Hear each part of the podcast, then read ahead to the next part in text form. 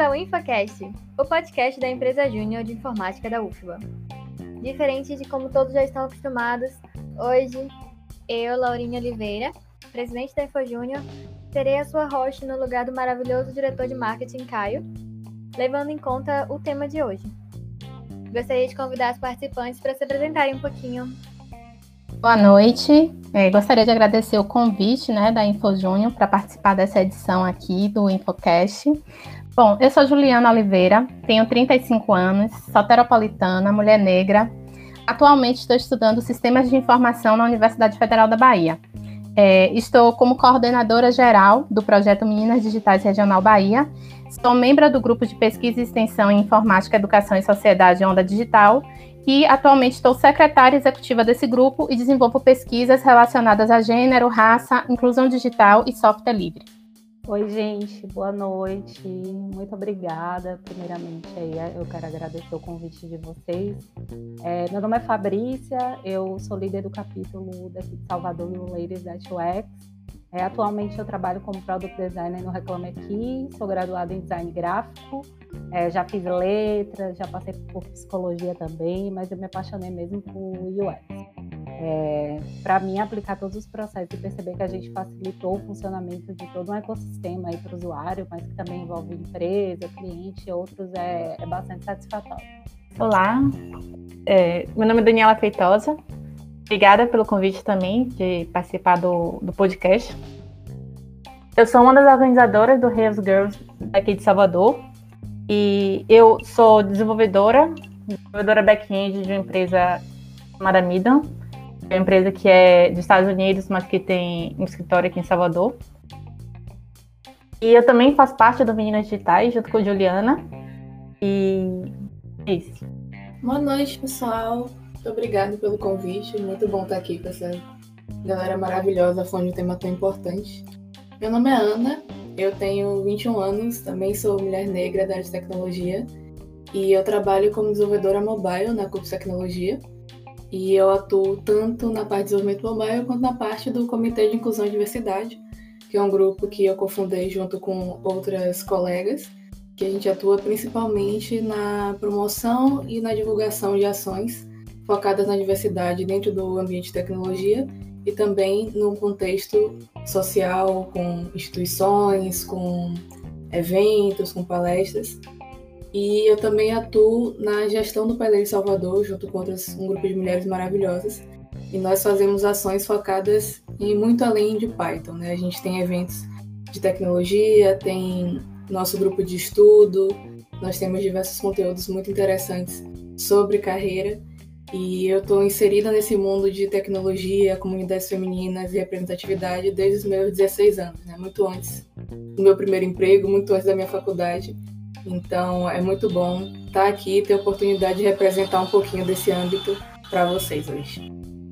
Olá pessoal, aqui é Vaninha Vieira, sou professora associada da Universidade Federal da Bahia, do Departamento de Ciência da Computação, e atualmente estou no cargo de coordenadora do bacharelado em Ciência da Computação. Hoje é um dia de celebração para o nosso curso, foi a primeira formatura virtual de Ciência da Computação da UFBA, e num dia histórico, né, foi meio bonito de ver a tecnologia em ação, é, permitindo que uma, uma atividade que geralmente é presencial fosse realizada a partir das tecnologias.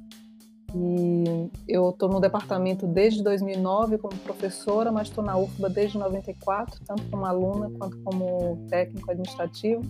Fiz o curso de Ciência da Computação quando ele ainda se chamava Processamento de Dados, lá em 94 então, trabalho com tecnologia há bastante tempo, né, desde essa época aí. Minhas áreas principais são engenharia de software e banco de dados, é, como atuação profissional, e na área de pesquisa acadêmica me encanta muito a área de sistemas colaborativos e de computação ubíqua, sistemas sensíveis ao contexto. Eu gosto muito da computação aplicada a problemas reais, eu gosto muito de ver a computação a serviço da sociedade e como é que ela é usada para resolver problemas reais e que ficam muito mais simples e mais fáceis quando a gente coloca a tecnologia como meio, como ponte. Então eu vejo a tecnologia como uma ponte que conecta mundos, pessoas e a sociedade. Massa! Incrível, gente. Muito obrigada por aceitarem o convite, todos vocês. São mulheres excepcionais e eu estou muito honrada de estar na companhia de vocês hoje.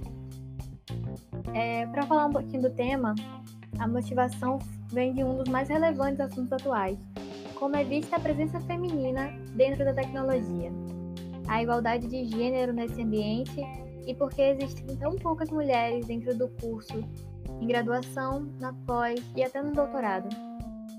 Também falar um pouco sobre um certo preconceito e um machismo dentro da área e como a gente pode reverter esse quadro, já que a história prova como várias mulheres incríveis foram essenciais para a tecnologia e voltarmos a ser as protagonistas desse cenário. Eu queria citar alguns exemplos muito importantes para o momento, né?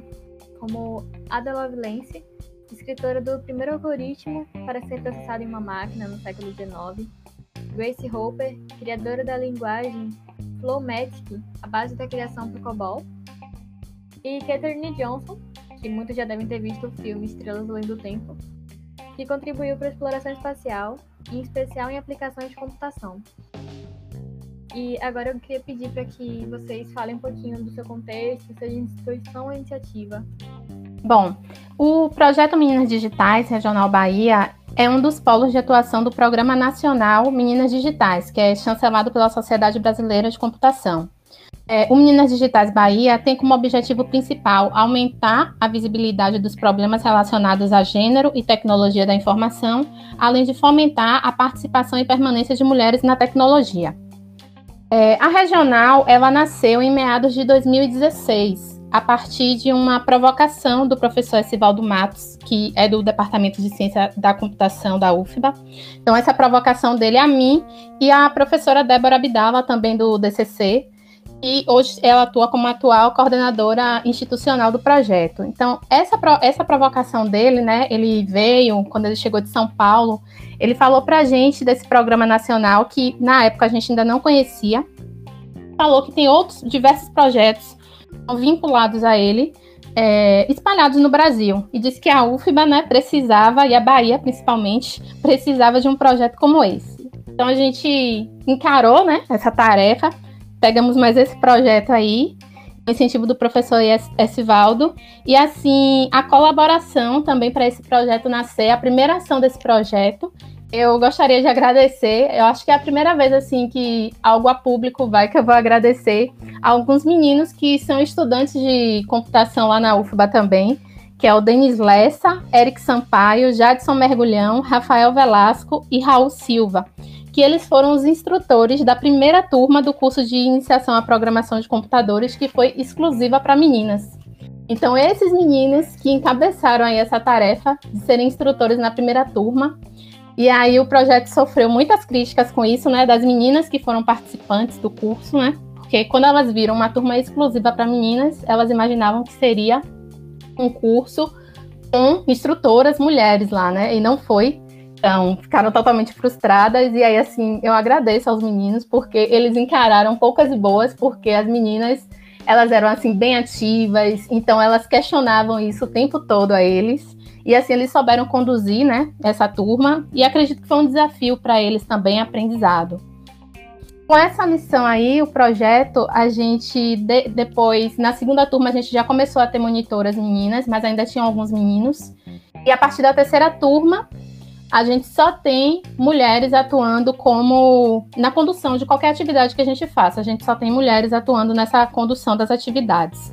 Hoje a gente está na décima turma do curso de iniciação à programação de computadores e de lá para cá só temos mulheres. É, e por quê, né? A gente começou a ver que isso é importante.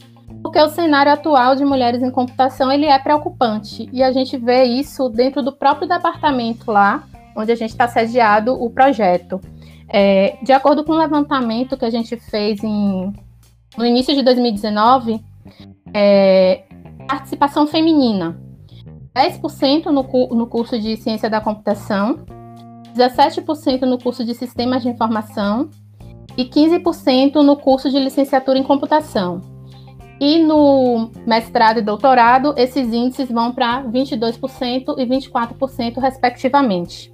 E essas estatísticas aí, elas nacionalmente são assim, internacionalmente também são assim. Vários estudos já mostram isso, apontam isso. E se a gente for se questionar por que, que isso está acontecendo, é porque isso é um reflexo de séculos passados também, onde as mulheres elas foram excluídas da maior parte da educação formal, enfrentaram barreiras né, para ter uma participação na ciência. E aí a gente tem, além disso, o respaldo do machismo, de raízes patriarcais, onde a gente vê o homem no, no, lugar do público e a mulher no privado. A mulher como sendo a responsável pelos cuidados da casa, da família, e o homem pelo sustento do lar. E o pior, a gente vê esse tipo de discurso não somente em homens, mas a gente também vê esse discurso em mulheres. Então, é um cenário preocupante que a gente tem que mudar. E aí, como resultado, a gente também observa que tem muita mulher na área de saúde, educação e serviços sociais, tudo remetendo a essa questão do lar e do cuidado.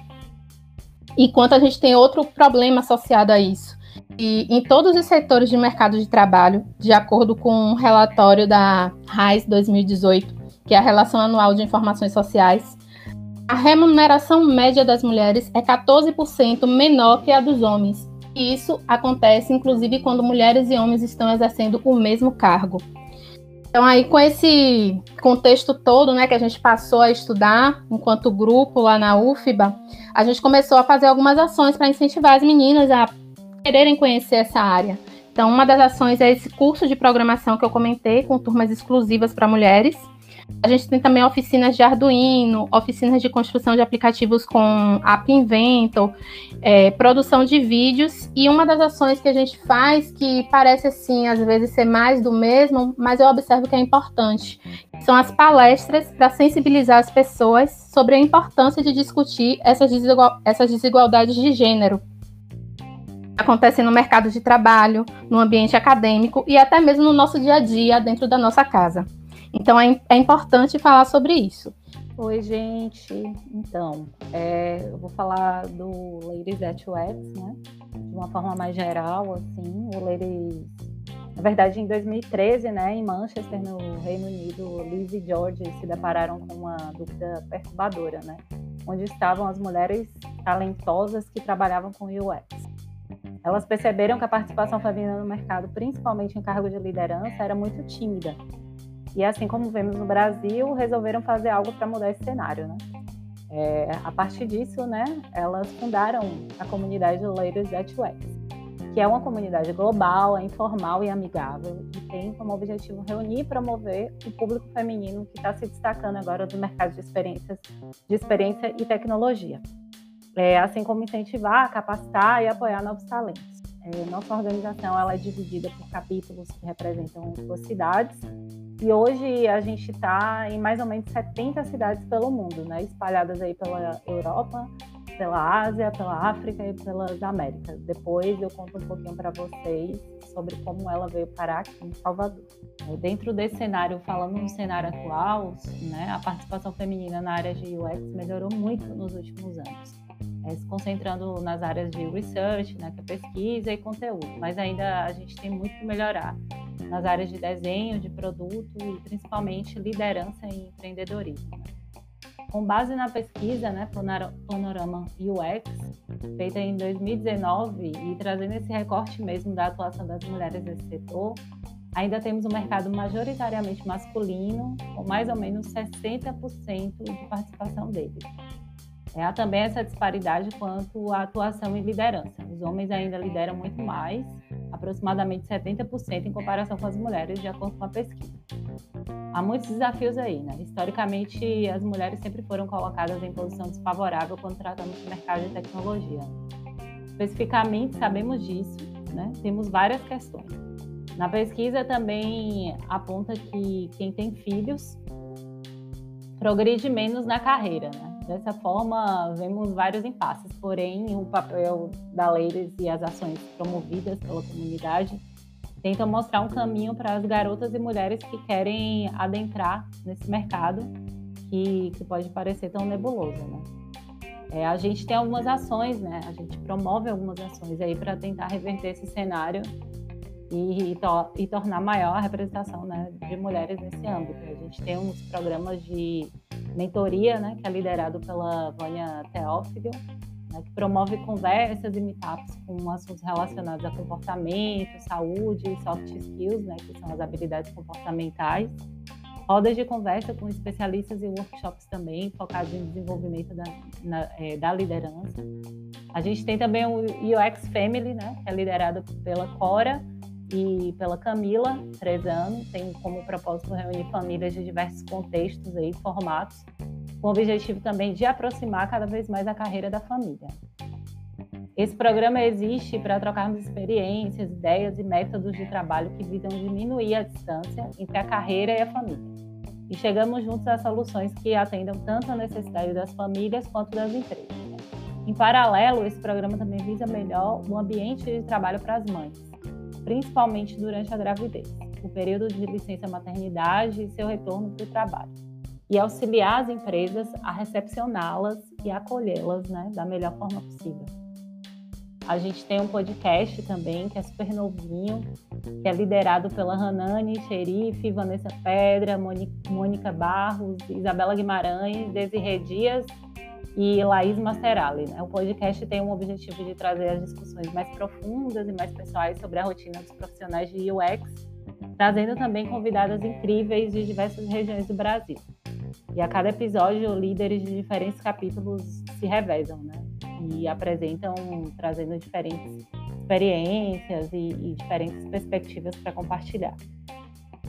É, e um futuro aí, a gente está pensando no LTUX na educação, né? É para apresentar também a disciplina de UX para crianças e adolescentes. Workshops organizados pelo, pela Ladies at UX com valor acessível como uma forma de encorajar mesmo o público feminino. Então, gente, para quem quiser também participar da comunidade, se engajar com ela, é, né, só precisa entrar em contato com a liderança da sua cidade ou com a liderança do projeto mesmo com o qual deseja contribuir através dos nossos canais de comunicação e do nosso site, né. É, a gente aqui em Salvador tem nosso Instagram, né? a gente tem o Facebook, a gente tem o LinkedIn. E de forma geral mesmo, a gente tem nosso Medium, a gente publica bastante artigo bacana lá para quem está começando ou quem né, está precisando ali de, de, de, um, de um caminho, de uma guia mesmo para seguir quando acontece algum problema é, e quer resolver ali dentro do trabalho ou estudando mesmo. É, a gente tem o nosso podcast, né, como, como eu já falei, é, que também está fazendo a gente ter essa aproximação mais verbal mesmo e menos informal nesse momento agora de pandemia. E é basicamente isso, tá, gente? O Res Girls é um evento internacional também, como o que Fabrício acabou de falar também.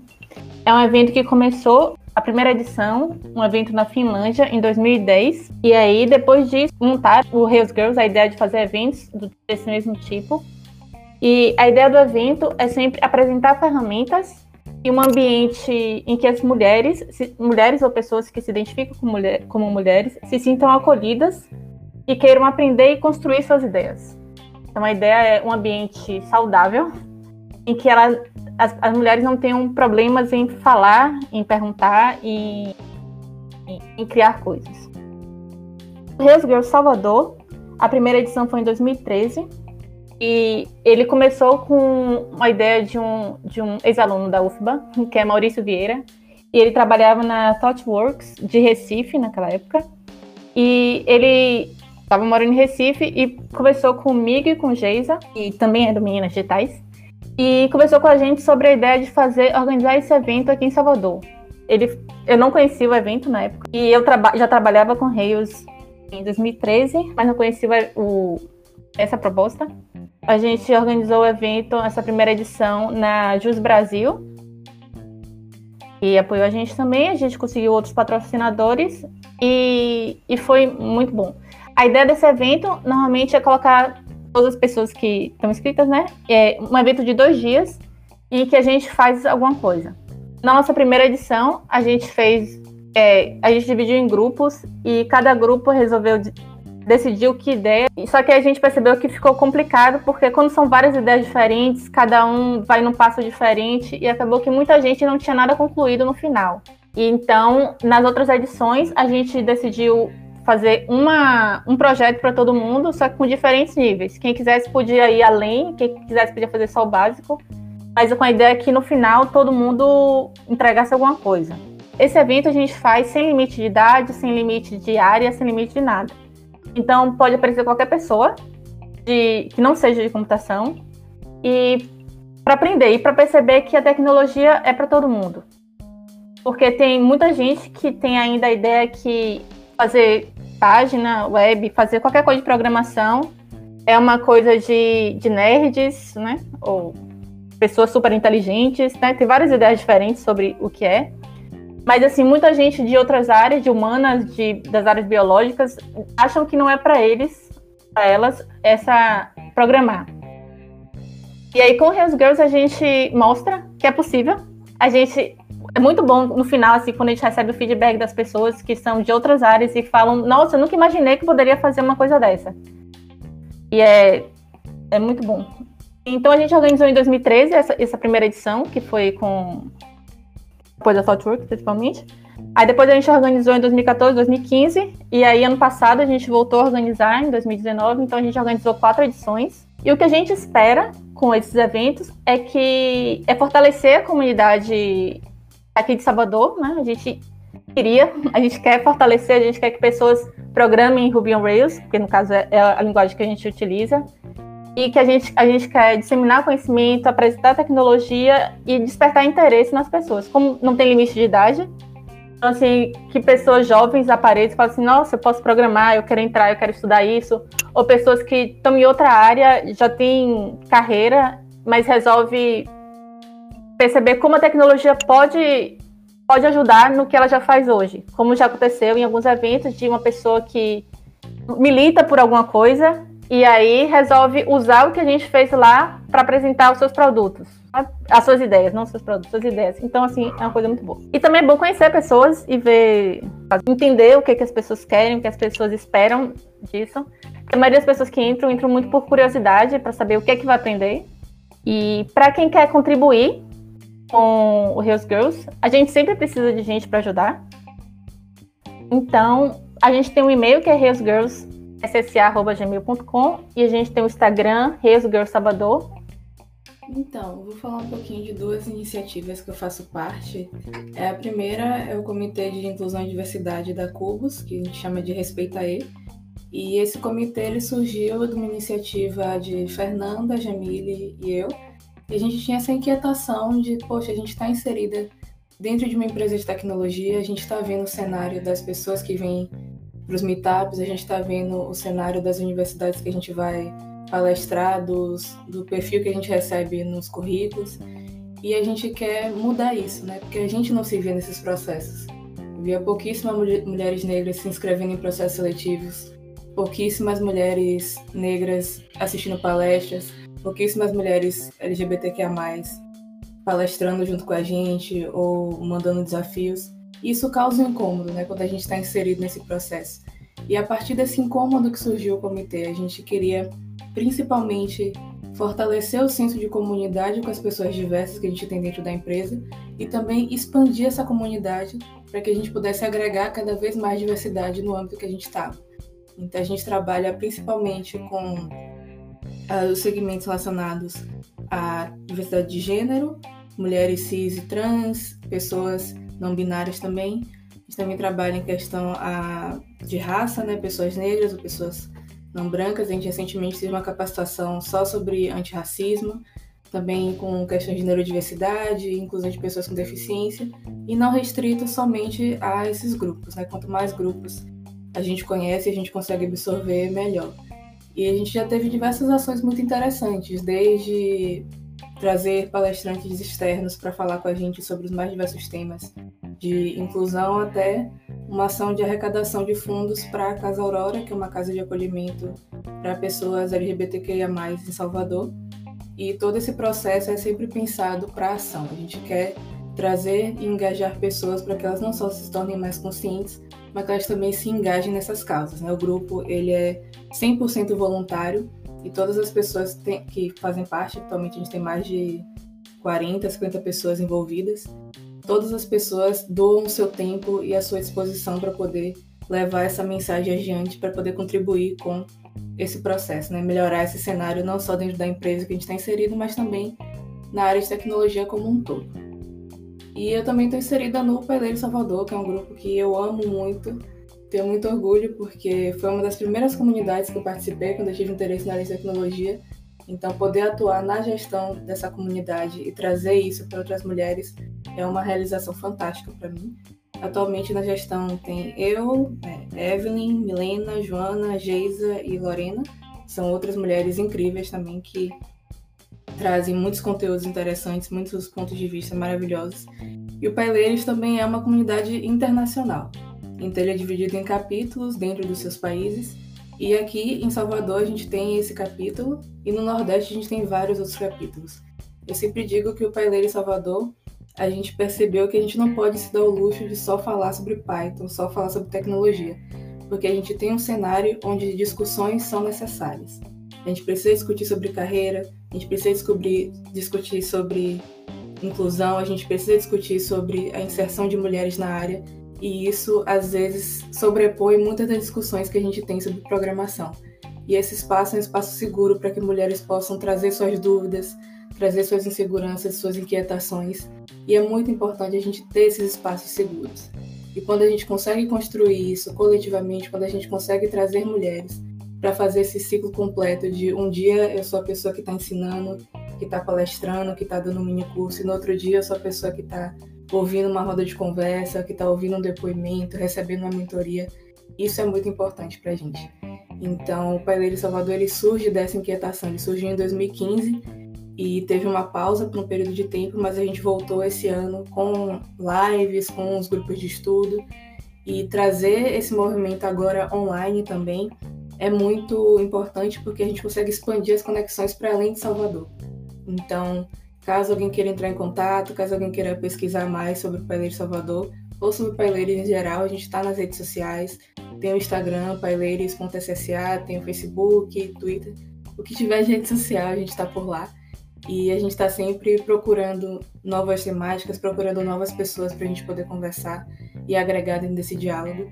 Mas é uma satisfação muito grande poder representar um pouquinho desse grupo tão incrível aqui para vocês hoje.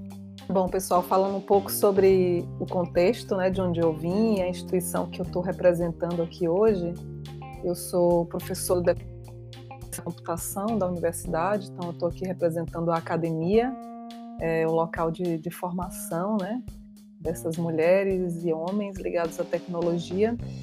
E nós existimos enquanto departamento há bastante tempo, há 51 anos, desde 1969. Surgiu exatamente aqui na Bahia, né, na UFBA, o primeiro curso de computação do Brasil, que na época se chamava Processamento de Dados. Em 96 houve a mudança de nome, ele passou a se chamar é, Bacharelado em Ciência da Computação. E em 2010 a gente expandiu é, a quantidade de cursos e hoje nós temos três cursos de graduação. Nós temos o bacharelado em ciência da computação, o bacharelado em sistemas de informação e a licenciatura em computação. E nós temos também dois programas de pós-graduação, todos os dois com mestrado e com doutorado, que é o PGComp, que é o programa de, de pós-graduação em ciência da computação, e o PPGM, que é o Programa de Pós-Graduação em Mecatrônica. É, atualmente nós somos 42 docentes é, especializados em diversas áreas da computação. A gente consegue hoje ter um, um quadro bem diverso, abrange todas as áreas, é, tanto de pesquisa quanto de ensino da computação. E nós temos, é, desses 42 docentes, 40 deles têm doutorado, então é um quadro bem formado. E apenas 10 mulheres, né, já que o tema é esse, é, 10 mulheres no quadro de docentes. E a gente atua nos quatro eixos da universidade: ensino, pesquisa, extensão, inovação. Hoje a gente tem mais de 1.100 alunos de graduação e mais de 400 de pós-graduação. E já formamos mais de 1.300 profissionais na, na, área de tecnologia. Né? Hoje, como eu comentei, foi um dia de festa para nós com a formatura virtual. E uma coisa me chamou a atenção: 14 é, estudantes é, se graduaram hoje, colaram um grau hoje e apenas uma formanda, né? apenas uma representante é, do gênero feminino. E falando um pouco da temática de hoje, né, conectando com essa história do DCC e da UFBA, né, eu acho que eu posso intercalar com a minha história pessoal. Eu não, não percebia quando eu era aluna essa questão de gênero tão forte, talvez pelo contexto de, onde, de quando eu me formei, né? Apesar de que eu já via a diferença, a gente chega numa sala de aula de computação e a gente percebe que dos 45 alunos que entram por ano ou por semestre, né, no curso do bacharelado, a gente, quando a gente vê cinco alunas na turma, a gente, eu celebro como professora, né? Eu já cheguei numa turma de 45 e ter uma aluna, ou não ter nenhuma até, né?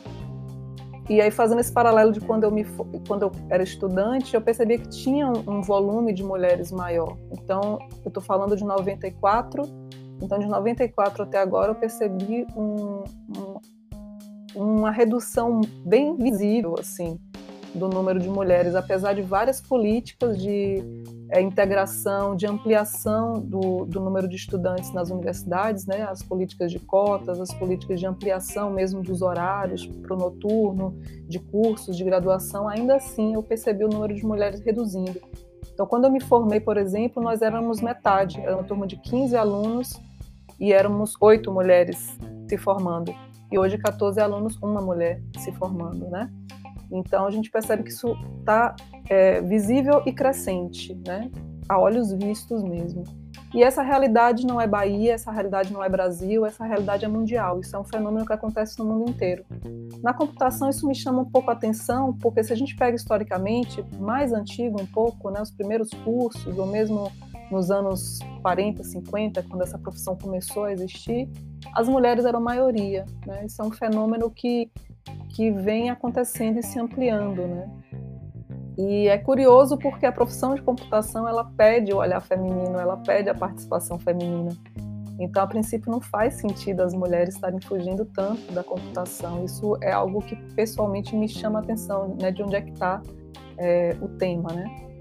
É, bom, é um assunto complexo, né? A solução não é trivial. É, o que eu percebo da minha experiência pessoal é que é, a identificação é um fator importante, né? Então, trazendo novamente para minha experiência, quando eu, quando eu me formei como na graduação, as minhas grandes referências eram mulheres. Quando eu me lembro das pessoas que me formaram como uma profissional em tecnologia, uma profissional em computação, me vêm mulheres. Me vem a professora Cristina, a professora Fabiola, a professora Frida, a professora Aline, a professora Cláudia Gama. Eu me lembro delas. Eu não me lembro muito dos homens, daquela época, né, que me formaram. E quando eu fui fazer mestrado também, eu fui formada por duas mulheres, lá no Rio de Janeiro. Fiz mestrado com a Cláudia Werner e com a Marta Matoso. E quando eu fiz o doutorado, eu também fui orientada por duas mulheres em Pernambuco, pela Ana Carolina Salgado e pela Patrícia Tedesco. Então eu fui formada por mulheres e é talvez por isso essa questão de gênero para mim não seja um, um grande impacto, porque eu estava cercada por elas. Eu me cercava de mulheres, né? E, e, elas me formaram, eu fui formada por elas. Então, a minha visão da computação é uma visão feminina, é uma visão desse universo, né? Então, quando, quando a Juliana fala do curso, onde a aluna chega e quem está ensinando é um, é um homem, isso causa um estranhamento, porque tem essa questão da identidade mesmo, né? Então, hoje eu percebo que o que eu posso fazer de mais precioso, é, estando no departamento de computação, é ser, é estar, é ocupar esse lugar é, é, é ir para frente, é dar uma aula, é colocar minha cara para poder fazer uma palestra, é me apresentar numa live e o que for. Eu sei que o volume é muito menor do que poderia ser e, e nesse sentido eu me cobro pessoalmente é, enquanto professora e formadora de, de mentes e enquanto influenciadora também de muitas meninas e meninos é, eu me coloco nesse lugar também de questionamento, de por que eu não apareço mais, né? Mas a minha conclusão é essa: a melhor é, ação que eu posso fazer enquanto instituição, e aí eu me coloco enquanto pessoa física também eu represento uma instituição, é estar, é aparecer, é ser para que essas mulheres possam ver que existem mulheres aqui, que existem mulheres que são e que fazem, que aparecem, e com isso poder ter um espelho. A partir desse espelho, as, as mulheres têm um norte para onde se guiar, né? Então, é, nesse momento é isso que, que eu tenho refletido E, eu sei que o departamento, a, algumas mulheres estão se reunindo, as professoras, a gente começou um movimento também nessas reflexões do que, é que a gente pode fazer. E a gente está pensando em, em, coisas, assim, ainda não posso divulgar as ações que a gente está pensando, mas a gente já se conectou com as meninas digitais, Juliana, e, e tanto no âmbito nacional também, e a gente quer articular ações mais diretas. Então a gente está nesse momento aberta a parcerias, aberta, é, colocando mesmo esse espaço da universidade, esse espaço do departamento como um, um palco mesmo possível. E aí eu faço esse convite para que quem quiser é, se integrar e quem quiser apoio institucional ou quem quiser companhia para a jornada, a gente está aqui, a gente está disponível para caminhar junto. Perfeito. É, eu gostaria de agradecer a Ju por trazer números, porcentagens, foi bem legal. Agradecer a todos vocês pelas ações incríveis que vocês estão fazendo para mudar esse cenário. Agradecer também a experiência que Vaninha trouxe para a gente da vivência dela nesse meio acadêmico. E agora eu queria entrar em umas perguntas individuais para cada uma. Vou começar pela Ju, né?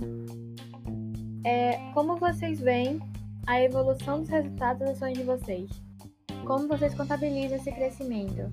E quantas das ações realizadas no interior da Bahia podem contar um pouco sobre elas?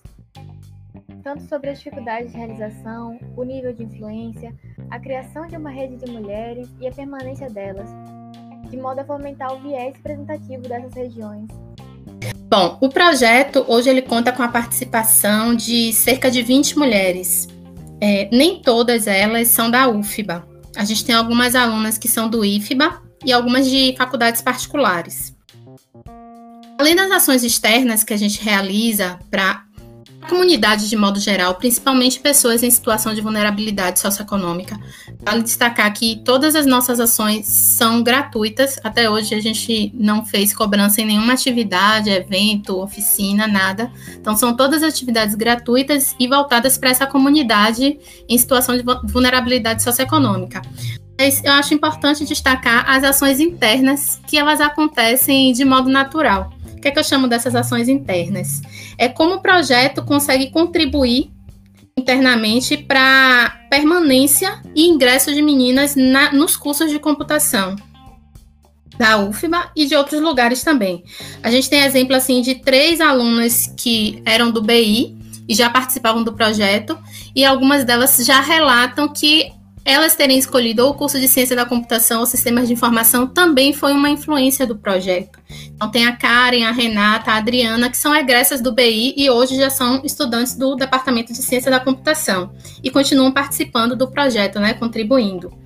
Então esse projeto ele serve como uma rede de apoio, né, entre nós mesmas serve para desenvolver novas habilidades, coisas que a gente não sabia, né, que era capaz de fazer, e aí às vezes pelo incentivo de uma e de outra a gente acaba fazendo.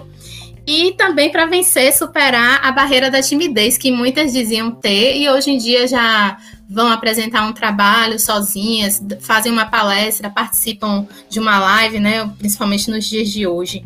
Então, eu acho que isso tudo também aí já é resultado desse projeto e assim, as meninas são maravilhosas tem, tem horas que elas fazem coisas assim que eu me surpreendo, não tô nem esperando aquilo, aí já chega a surpresa, boas surpresas.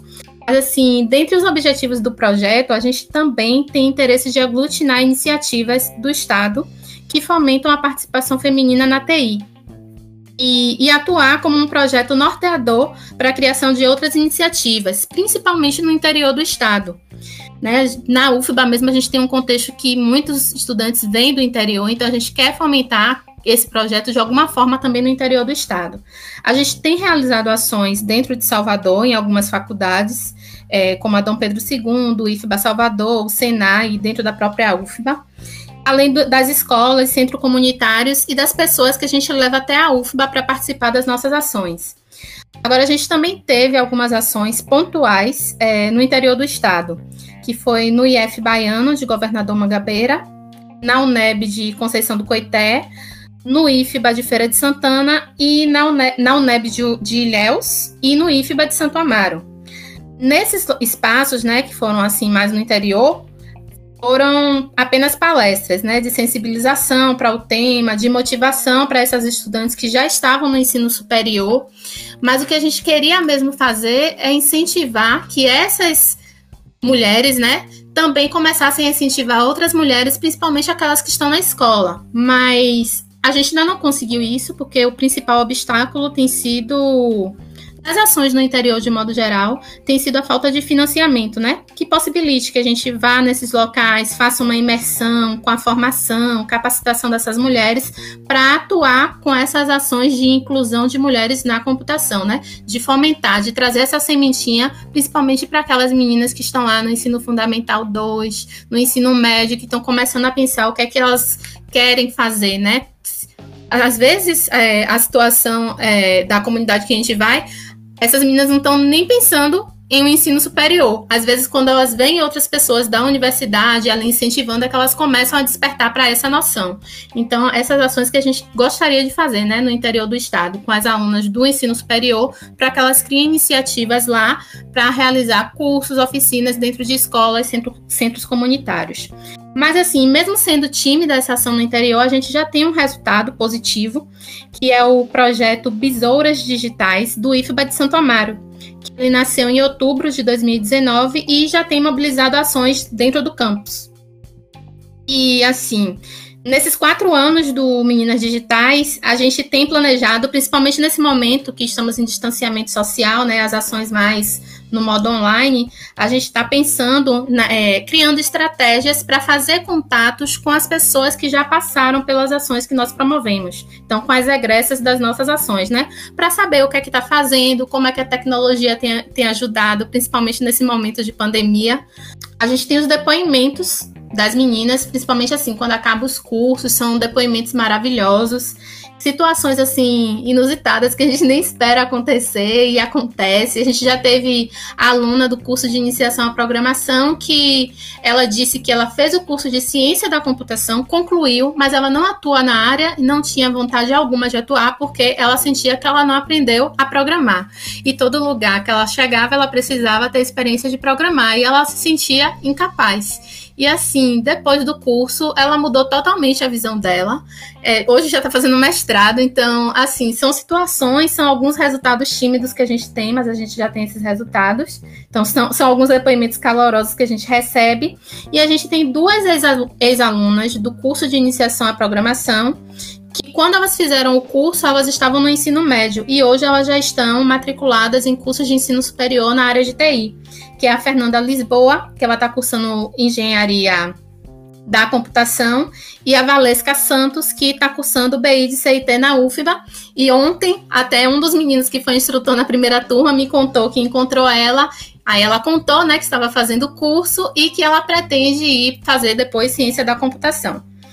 E assim, só para deixar, eu não sei ainda se é um resultado, né? Porque eu não, não fiz a investigação adequada, mas uma das trainees da Info, a Letícia, ela foi também aluna do nosso curso.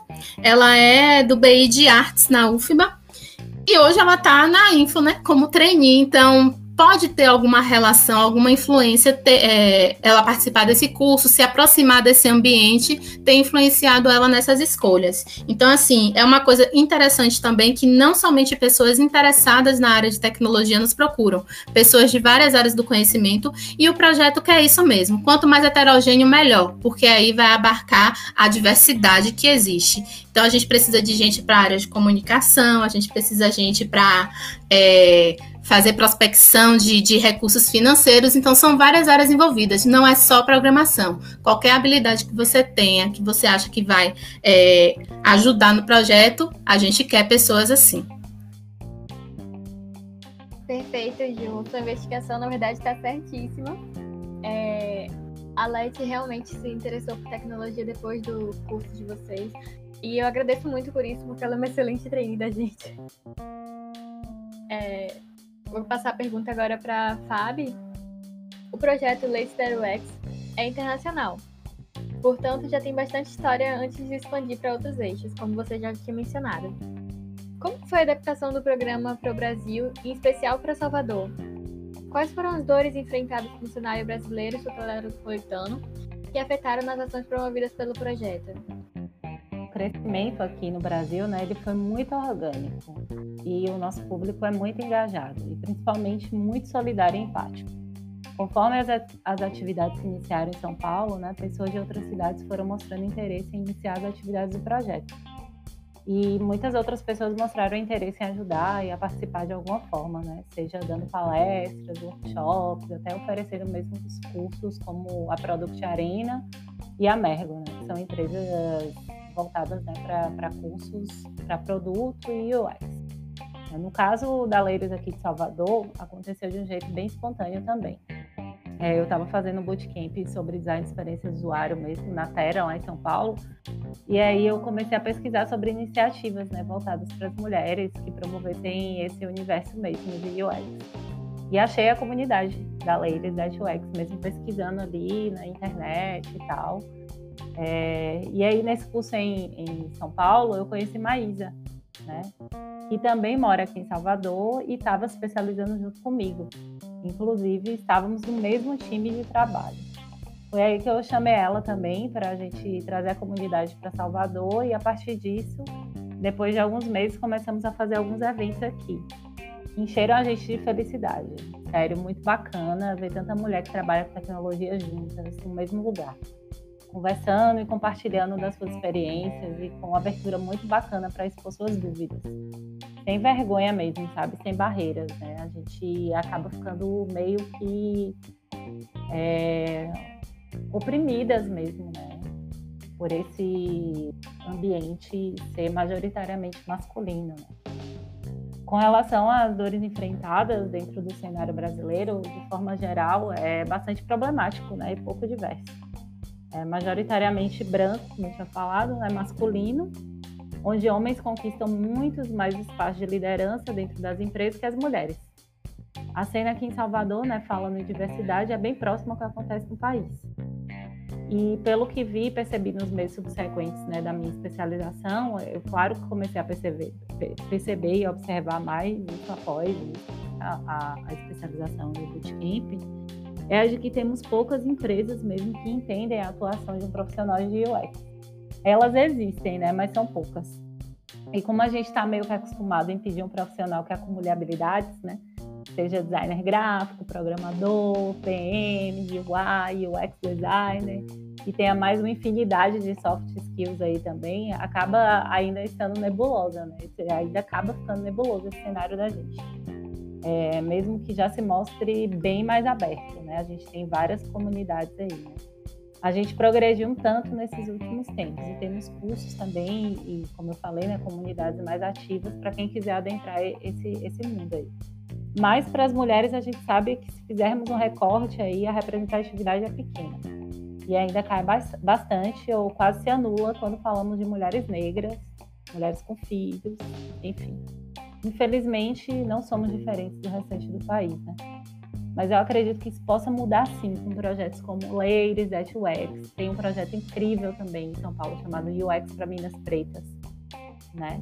Então, acredito que essas comunidades, né, esses lugares assim, que não são apenas de capacitação, são lugares de afetividade, de acolhimento mesmo? E onde a gente exerce de fato assim, empatia e sororidade. Acho que eles são realmente importantes é, e acredito que a gente não dê mais um passo atrás, não. A gente agora só vai crescer mais. Entendi. É, eu também achei incrível, porque eu devo confessar que foi na Info que eu senti esse ambiente que você comentou, de se sentir acolhido. Então, o crescimento foi muito maior, muito exponencial. É, então, eu agradeço pelo que você está fazendo por todas as garotas que participam das ações que vocês fazem. E eu ouvi falar desse programa que você falou, o X para Minas Pretas. Também achei uma iniciativa fenomenal. Agora eu vou passar a pergunta para Dani. O Rails Girls é um evento internacional e é realizado por vocês aqui em Salvador como um evento anual, totalmente gratuito e sem fins lucrativos. Quais são os dilemas envolvidos na parte organizacional ao propor um evento dessa maneira? Nessa área, com esse enfoque em específico sobre questões de espaço, busca por apoiadores, patrocínio. E o que mudou de edição para edição nesse sentido?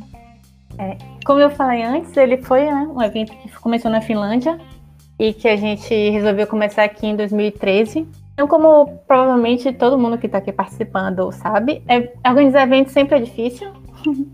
É, em geral é difícil. E no caso do Res Girls em específico, tem um problema de ser gratuito e sem fins lucrativos, mas a gente tem sorte de não precisar de muito, na verdade. Porque como todo mundo que participa é voluntário. Durante o evento, o que a gente faz são dois dias, e um dia o que a gente propõe é que seja a instalação das máquinas e de vez em quando alguma, alguma palestra de introdução, de motivação, alguma coisa. E no segundo dia é o dia em que realmente a gente vai fazer o produto, né, a entrega final, e com algumas outras palestras que envolvam que envolvam programação, que envolvam UX, que envolvam segurança, que envolvam várias coisas relacionadas à, à computação, né, não exatamente só a programação. O que é primordial para a gente é que tenha comida. Porque o que a gente quer é que as, as pessoas que participem, em, participem do evento e passem o dia inteiro lá. Off break, o almoço, sejam os momentos de integração.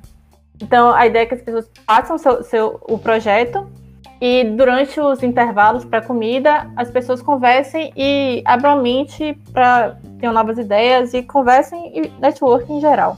Tendo dinheiro para comida, a gente se vira com o resto. No primeiro evento, a gente teve a sorte que, como foi Maurício Vieira trouxe com a ThoughtWorks, então a TW já tinha organizado outros eventos acho que em São Paulo, em Porto Alegre, já tinha ajudado na organização, e eles patrocinaram a gente. O evento 2014, é, alguns organizadores, a gente fez uma vaquinha inicialmente, a gente bancar pelo menos a comida, e depois a gente correu atrás de mais coisas, porque assim, o que a gente queria é, tendo a comida, a gente organiza o evento. Também porque na questão de espaço, espaço é difícil, e um, até o evento internacional, no manual deles, eles propõem que a gente consiga um, um evento, um, um espaço que seja gratuito, porque aluguel de espaço normalmente custa um pouquinho caro. E aí, é, eu sou ex-aluna da UFBA, Maurício, que ajuda a organizar o primeiro também, é ex-aluno da UFBA a gente tem muita relação com a UFBA.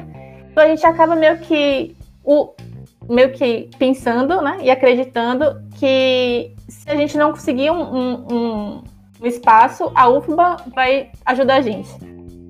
E até hoje foi, tanto que dessas quatro edições, três edições foram na UFBA, no STI. Gosto de fazer na UFBA porque é um ambiente que já conhece e a gente sabe que a estrutura de lá funciona, né? E fazer em novos lugares sempre vai ser difícil. A gente tem um sério problema com os girls porque, por exemplo, no, no modelo do evento, a ideia é que as pessoas tragam seus computadores, a gente está nos computadores das pessoas para que elas possam continuar depois, depois do evento, consigam continuar as coisas, já com tudo instalado na sua máquina.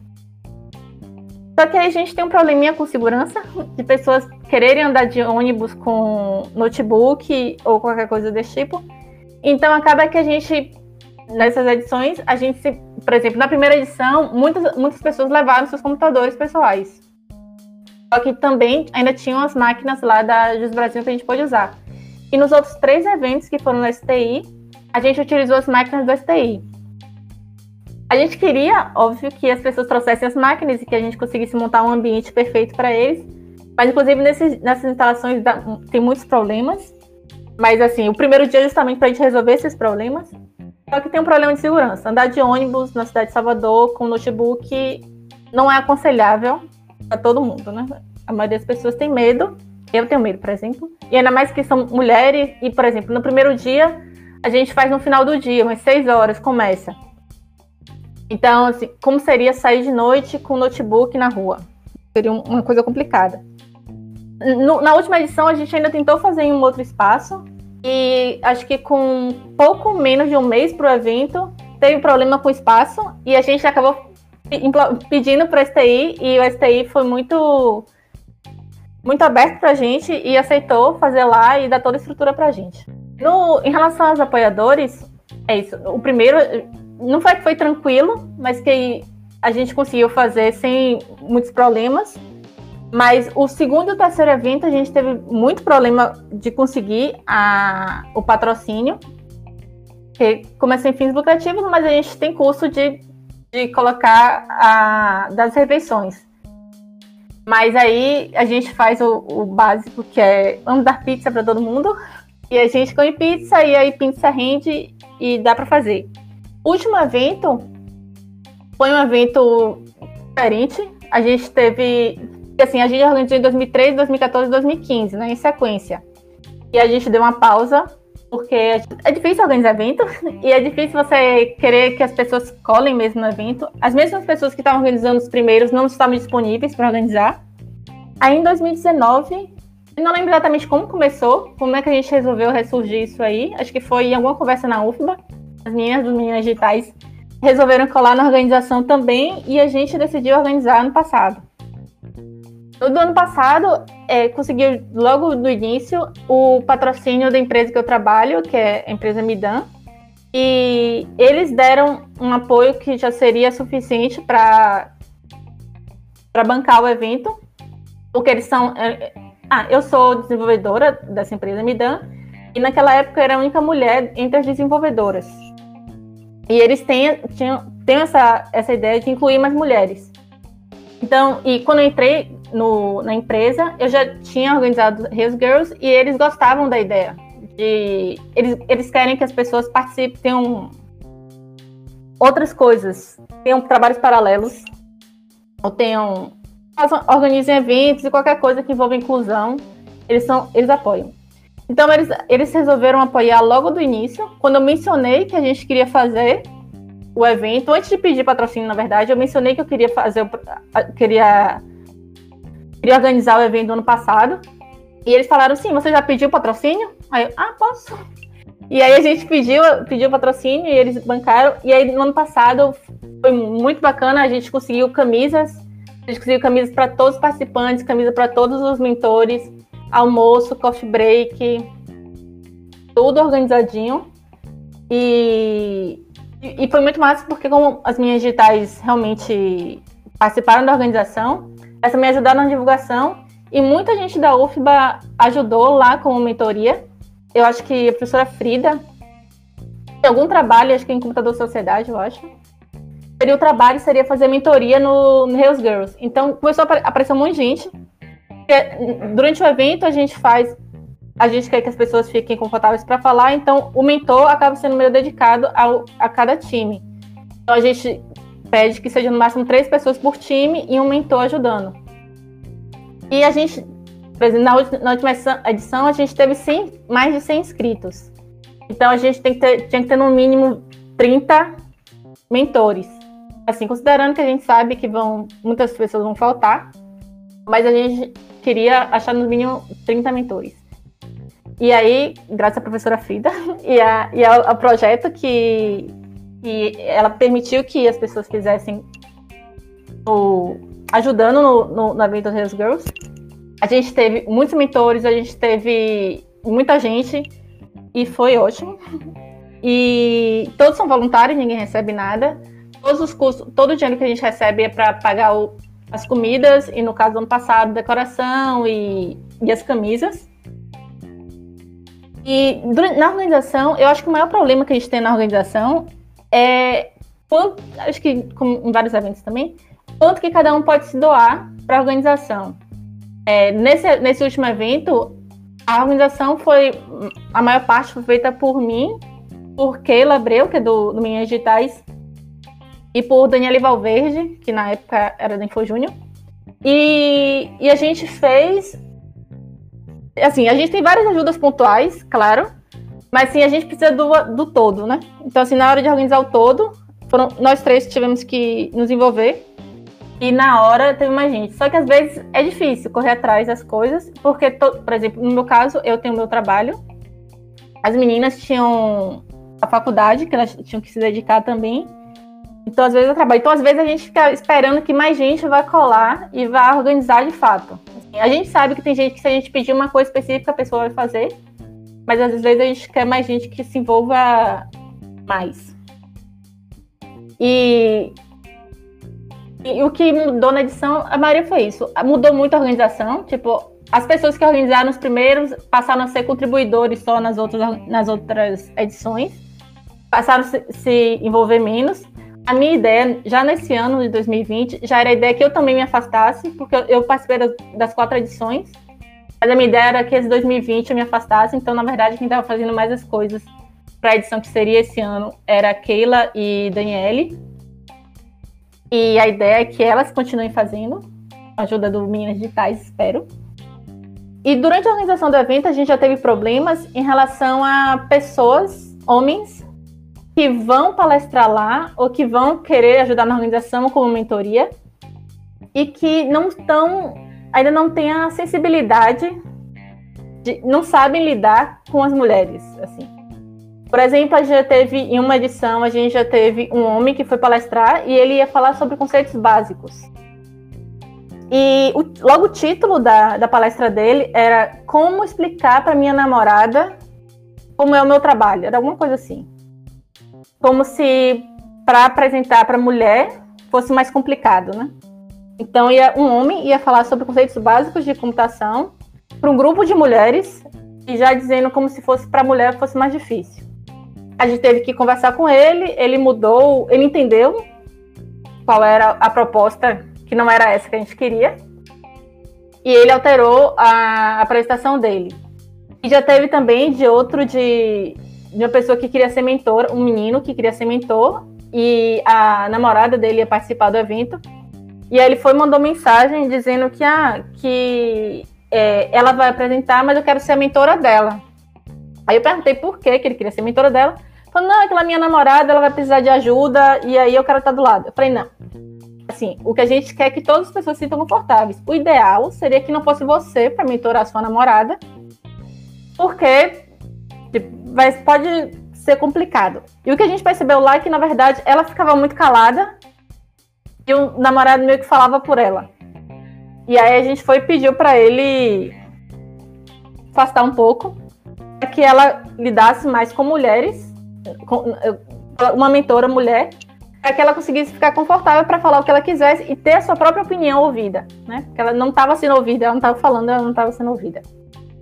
E a gente já teve também outras imagens das pessoas que não têm noção, que está falando para o público, para mulheres, para deixar, deixar as pessoas confortáveis.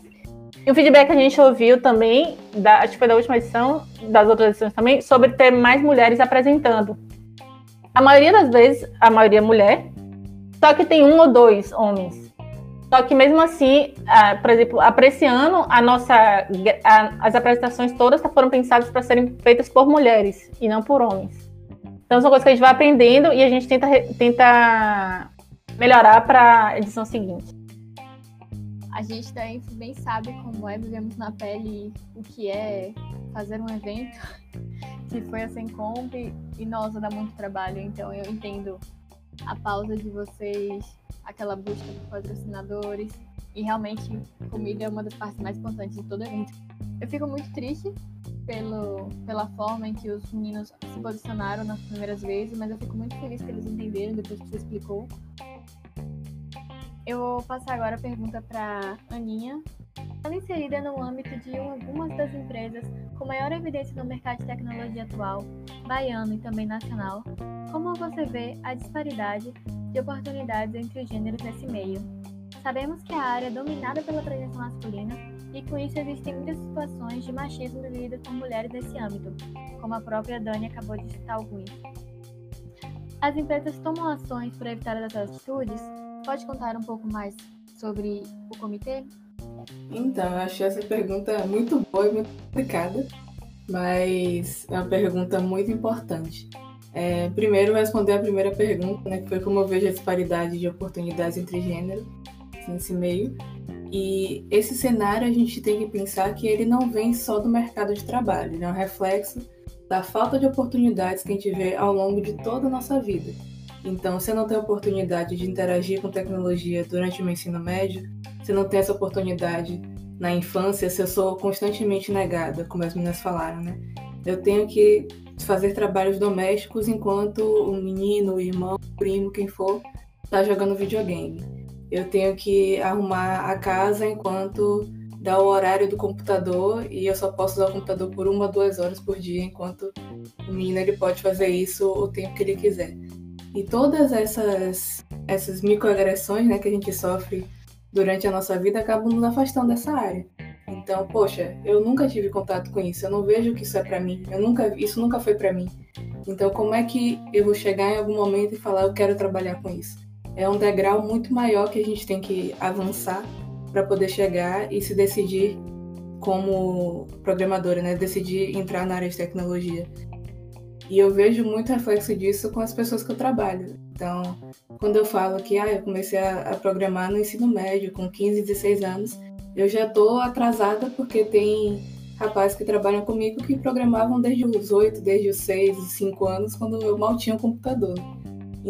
Então, quando a gente se vê inserida nesse cenário, há uma disparidade de oportunidades ao longo de todo esse processo. E quando a gente chega no mercado de trabalho, e que bom que já trouxeram estatísticas sobre isso, a gente também encontra essa disparidade, mesmo quando a gente está executando o mesmo trabalho. Então, há disparidade salarial, há uma disparidade de reconhecimento. Há, inclusive, estudos, teve o da McKinsey, do ano passado, que falava sobre o processo de feedbacks. Então, enquanto a maioria das mulheres recebe feedbacks majoritariamente comportamentais, a maioria dos homens recebe feedbacks mais técnicos, mais focados em, em carreira, mais focados em progressão. Então, isso também é um, um contexto em que, quando a gente entra na área, a gente acaba ficando estagnado. Quantas empresas a gente vê que tem uma quantidade relativamente grande de mulheres, mas todas as mulheres estão na base.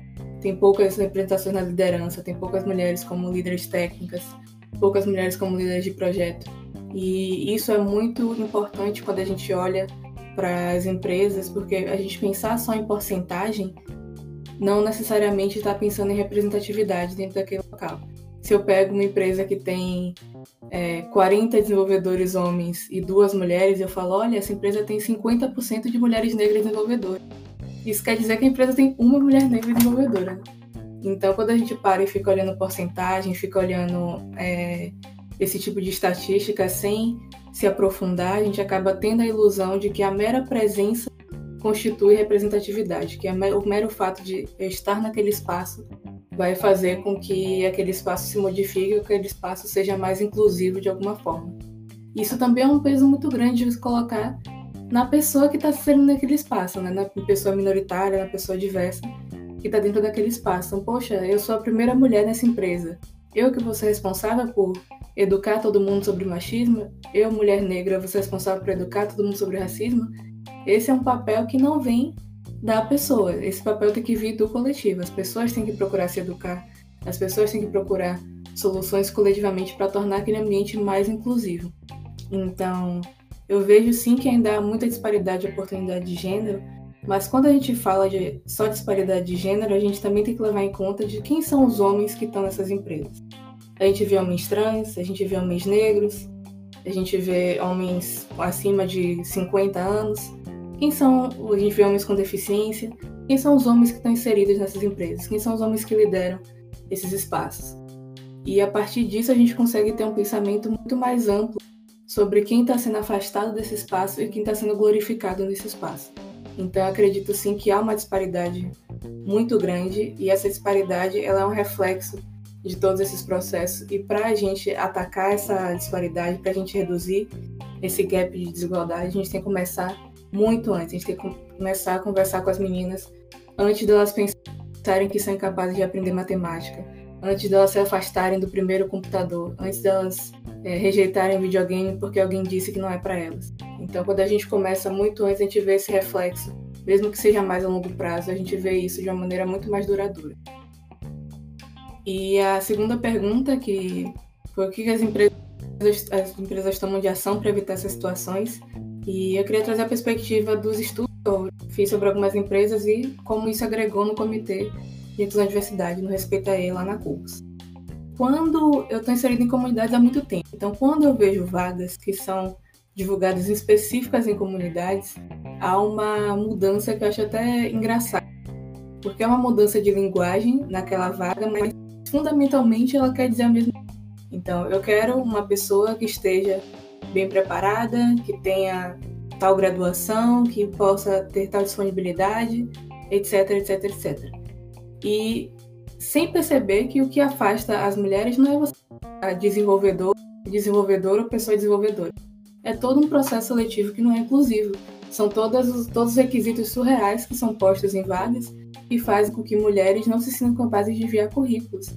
Teve um estudo, que foi um estudo interno da HP, que eles fizeram para saber por que as mulheres não estavam se aplicando para posições mais altas dentro da empresa. E esse estudo trouxe uma estatística que ela é bem é, repetida né, em diversos diálogos sobre diversidade e inclusão, que é que mulheres não se aplicam para vagas se elas não tiverem no mínimo 100% dos requisitos, enquanto para homens essa estatística cai para 60% dos requisitos. Então, se você vai mudar só o gênero na sua vaga e ainda vai deixar 30 requisitos que você não usa na sua empresa, você vai afastar diversas mulheres. Eu já tive casos de mulheres que fizeram processo seletivo, fizeram um desafio e não quiseram enviar o desafio porque falaram: Poxa, não tá o que eu queria, não tá perfeito, eu não fiz isso, eu não fiz aquilo, mesmo tendo feito todo o processo, mesmo tendo completado tudo que era exigido para trabalhar naquele. Então, isso é algo que a gente também tem que pensar, a gente como indivíduo e também quando a gente está inserido numa empresa. E isso afetou muito a maneira como a gente faz no, no respeito a ele. Porque a gente tem pessoas que tiveram essa vivência, né? O, a grande beleza de ter algo voluntário, de ter a participação de pessoas desde a, dos heads até colegas de trabalho desenvolvedores, é que a gente tem vivências diferentes que agregam nisso. Então, quando alguém sugere alguma coisa, vamos fazer um evento de recrutamento para mulheres. A gente também tem outras pessoas que contrapõem isso com todas essas problemáticas. Então, como é que a gente vai fazer esse evento inclusivo? Como é que a gente vai fazer com que mães possam vir para esse evento sem se preocupar em onde deixar as crianças? Como é que a gente vai fazer para que mulheres que não têm o computador tão potente em casa possam fazer um desafio técnico da melhor maneira. Então a gente tem esses embates de diversas realidades diferentes e isso cria algo muito mais bem estruturado. Quando algo sai, né, quando a gente apresenta essa iniciativa, ela já foi questionada, destruída, reconstruída muitas vezes internamente. E a gente ainda apresenta, ainda recebe os feedbacks e melhora isso da, da maneira mais adequada. Então, ter esse processo, ter esse diálogo e ter esse diálogo internamente com as pessoas que vieram de diversas realidades é muito importante. Ter abertura para o diálogo externo é muito importante. E o que eu vejo como mais importante é que uma empresa ela tem que se pautar em um processo de impacto social para além do se declarar como apoiadora de uma causa. Então, se eu tenho uma empresa que ela fala, nós apoiamos as mulheres. Ok, parabéns, toma aí o seu, o seu biscoito. Mas o que é que você está fazendo? Quais são as ações que você toma? Você só está apoiando as mulheres que já são formadas, que já estão no mercado de trabalho? Você está apoiando com que mais mulheres entrem? Você está apoiando com que as mulheres tenham que não tenham que se preocupar com assédio, com machismo, com essas diversas instâncias que afastam a gente da área? Então, acho que o tempo acabou para a gente ter empresas e instituições que só se posicionam dizendo a gente apoia. Tá na hora de cobrar ações, tá na hora de cobrar, olha, me mostra aqui o que é que você fez, qual foi o impacto disso, quem é que está sendo afetado por isso, quem é que está sendo beneficiado com isso, como isso impacta no seu negócio, como é que o seu, como é que o seu produto é mais inclusivo pela presença de desenvolvedoras mulheres, como é que o seu produto ele é melhor pelo fato de você ter pessoas com deficiência contribuindo nele, como é que a sua equipe se comunica melhor com a presença de pessoas diferentes. Então, isso são cobranças que a gente tem que ter como indivíduo para as empresas. Quando a gente chega em uma empresa e durante a sua, seja a sua entrevista, seja um comentário no LinkedIn, seja um review num, num Glassdoor da vida, e você cobra isso de maneira efetiva, a empresa que não percebeu que aquilo era uma demanda, começa a ver aquilo como uma demanda e começa a repensar as ações. E a empresa que já tem aquilo como demanda e já tem essas ações estruturadas, tem um reconhecimento maior e também tem uma abertura maior para dialogar e melhorar esses processos. Então, eu vejo que as empresas elas tomam ações para evitar essa situação, essas situações, mas ainda é necessária a cobrança do indivíduo, ainda é necessário cobrar para além do olha que legal a gente faz isso, olha que bonitinho, olha o nosso apoio a tal causa, porque é a partir desse momento que as empresas param e colocam a mão na consciência e a mão no bolso e passam a pensar no peso em que o posicionamento delas tem na sociedade, no peso das ações e no peso da ausência dessas ações. É muito importante a gente sempre lembrar que a ausência de posicionamento também é um posicionamento. Então, acho que eu me delonguei um pouco, mas respondi o que foi proposto. Muito obrigada, Aninha. Foi muito interessante ver toda essa visão por dentro das empresas e como é que isso transversa para as mulheres que tentam se aplicar para essas vagas. Vou passar agora a pergunta para a Vaninha. É, no contexto acadêmico, científico e em especial no âmbito dos cursos de tecnologia de formação, quais ações são tomadas enquanto departamento e instituição pública para evidenciar o aumento do ingresso das mulheres na área? E se não são, quais poderiam ser tomadas? Existem políticas públicas que podem ou poderiam facilitar esse processo? É muito boa.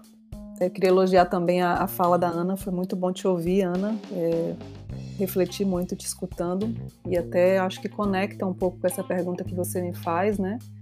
É, só que no âmbito mais acadêmico formativo, né? A gente vê que o problema ele existe em, em diversas áreas. Ele é um problema complexo, ele não é um problema de solução única ele é um problema que envolve diversos atores é, da sociedade como um todo, né? Então, se a gente pega é, a questão do, das mulheres, a gente é, vem vencendo desafios há pouco tempo, né? A gente não votava há, não sei, há menos de 100 anos atrás, a gente não, não podia votar, né? Então, é uma, uma luta, é uma conquista diária e, eu sinto que a gente está avançando a passos bem rápidos. Eu queria deixar essa mensagem bem positiva, porque eu de fato acredito nisso. Que a gente está avançando muito. Apesar de alguns números na área de tecnologia mostrar que a gente está se afastando dessa área, isso é, é ruim para a gente, mas no, no geral as mulheres estão avançando muito nas diversas áreas, né?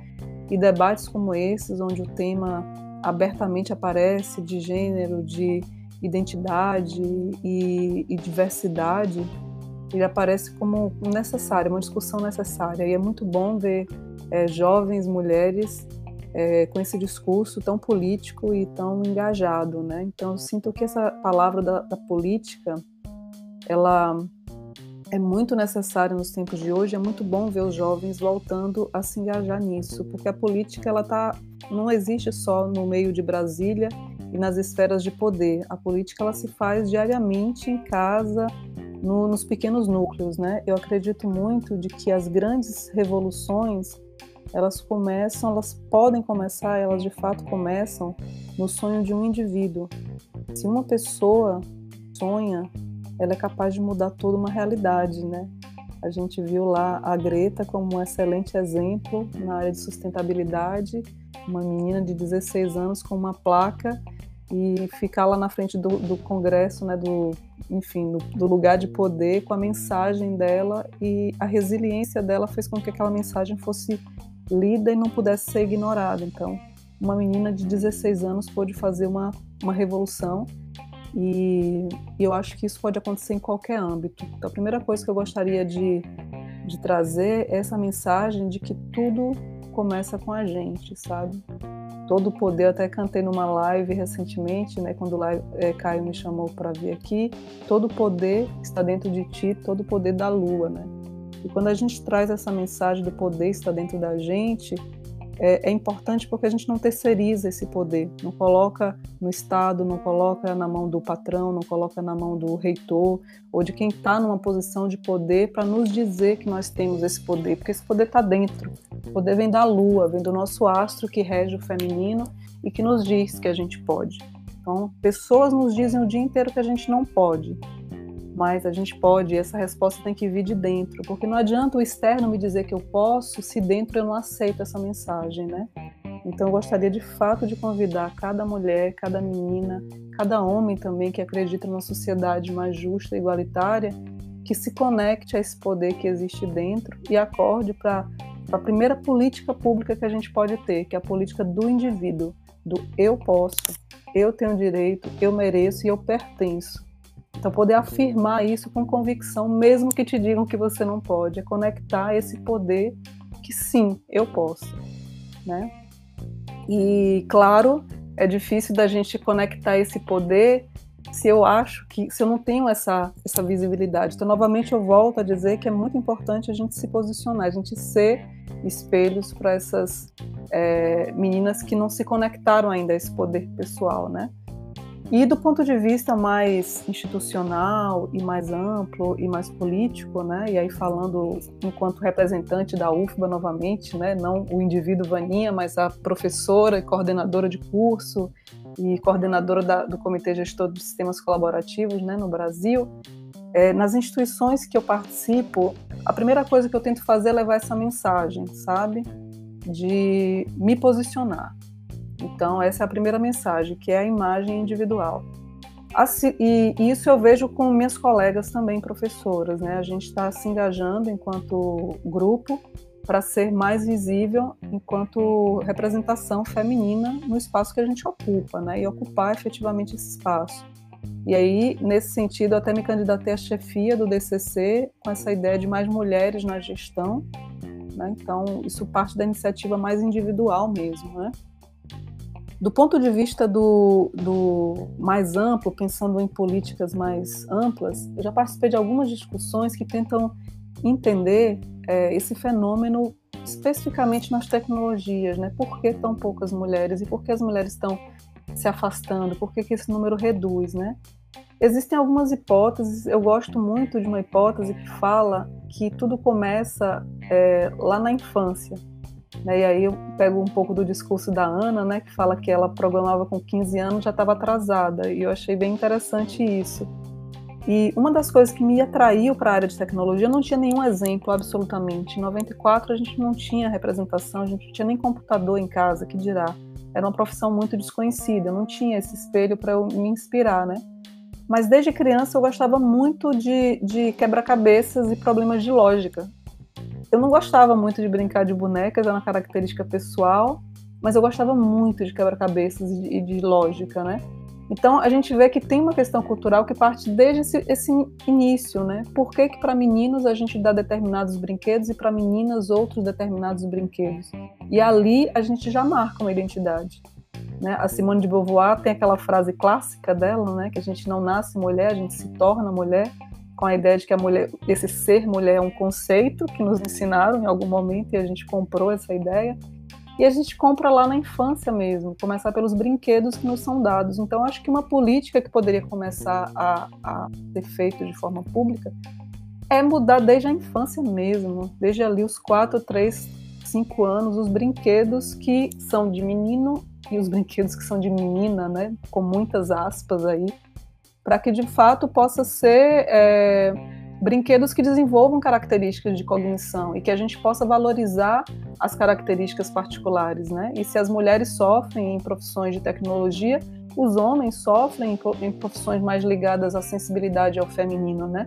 Porque essa questão de gênero causa sofrimento quando você rompe com um status quo, com algo que é colocado como uma regra, né?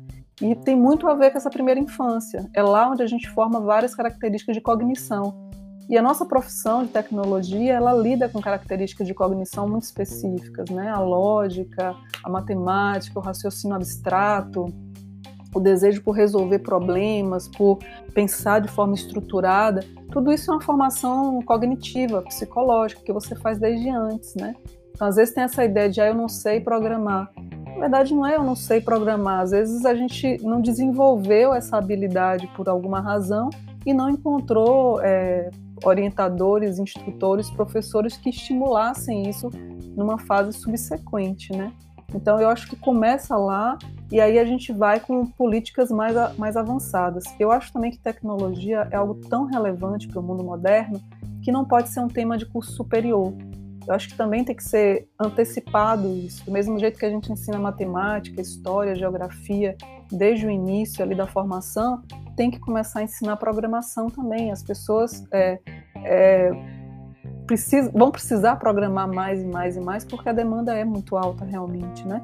Então, se eu começo a ensinar esse tipo de, de conhecimento de lógica e de forma de raciocinar desde ali a escola, o ensino fundamental e básico, etc., eu vou desenvolvendo também essa, essa habilidade cognitiva e tornando essa atividade é, é, mais palatável, né, mais fácil de absorver para qualquer pessoa, incluindo o público feminino também. Então eu acho que as políticas têm que partir não, no, no, não apenas assim no curso superior, no mercado de trabalho, que já é a ponta, né, mas na base, começar desde o início ali dos tempos. Né. E falando um pouco da, da academia, é, novamente, o meio que eu vivo na academia é muito feminino, eu realmente busco esse cenário. Aí eu acho que são escolhas, né? São caminhos que a gente faz. Eu, de fato, eu busco lugares onde tem mais mulher e aí eu acabo convivendo muito. Então, eu me formei na linha de banco de dados, a gente tem o Simpósio Brasileiro de Banco de Dados, que é o nosso principal evento da área, e esse simpósio ele tem já há muitos anos uma tradição que é o, o jantar das mulheres, é o Women in Databases, homem não entra, só se ele for homenageado, e às vezes a gente homenageia também, não tem problema, mas é um evento de mulheres, é um encontro que a gente faz todo ano quando vai para o SBBD. E é muito legal porque o SBBD, é, dentro da área de eventos científicos e da computação, é um dos que eu vejo que tem mais mulheres. Embora seja um evento de uma ciência clássica da computação, né, super tradicional e tudo, mas é um evento que tem um número de mulheres bastante significativo em relação a outras áreas, né? E eu sou a coordenadora do comitê gestor do, da Comissão Especial de Sistemas Colaborativos da SBC, que é a Sociedade Brasileira de Computação. E essa área de sistemas colaborativos também é uma área que tem maioria de mulheres. Então, no nosso comitê gestor, nós somos nove, nove pessoas e dois homens. Então, são sete mulheres né, no nosso comitê gestor de sistemas colaborativos que é uma área também que, que, trabalha mais questões de humanidade, da tecnologia aplicada, de grupos, de equipes. Então, a habilidade feminina ela é fundamental para que essa área se desenvolva, né? O Meninas Digitais, que a Juliana trouxe, é uma iniciativa da Sociedade Brasileira de Computação. Eu participei do nascimento desse projeto lá há 10 anos atrás, né?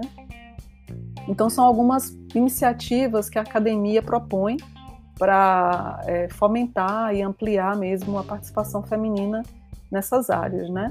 E as empresas também eu tenho acompanhado, tem diversas empresas que propõem é, editais específicos, programas específicos que valorizam projetos e trabalhos que sejam desenvolvidos por mulheres. Então a IBM, a L'Oréal, é, tem o, o, Google Women é, Tech Maker, e tem uma competição que eu gosto muito, assim, vou deixar até como dica para as meninas, não vale para a gente, porque é para as meninas, naquela ideia que eu falei, né, da gente investir antes, né, do, são meninas de 14 anos, 14 a 18 anos, que é o Technovation Challenge Brasil, tem até um filme muito legal chamado Code Girl, e, e que mostra isso, né, meninas desenvolvendo problemas para mudar o mundo usando a tecnologia. É uma forma da gente motivar é, que meninas desde uma idade muito jovem percebam o poder que elas têm de mudar a sociedade, de mudar o mundo e como a tecnologia pode ser usada e como pode ser simples também é desenvolver essa tecnologia, né, que vai para além do, dos bits e bytes e códigos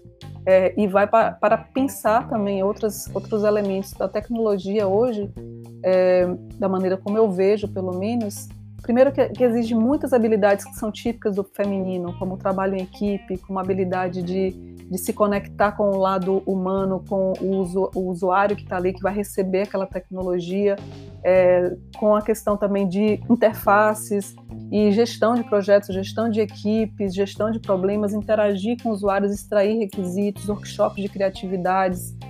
São várias habilidades que a gente exige numa equipe para que aquela solução de fato seja útil e interessante e que o olhar feminino ele tem um, uma importância muito é, significativa, né?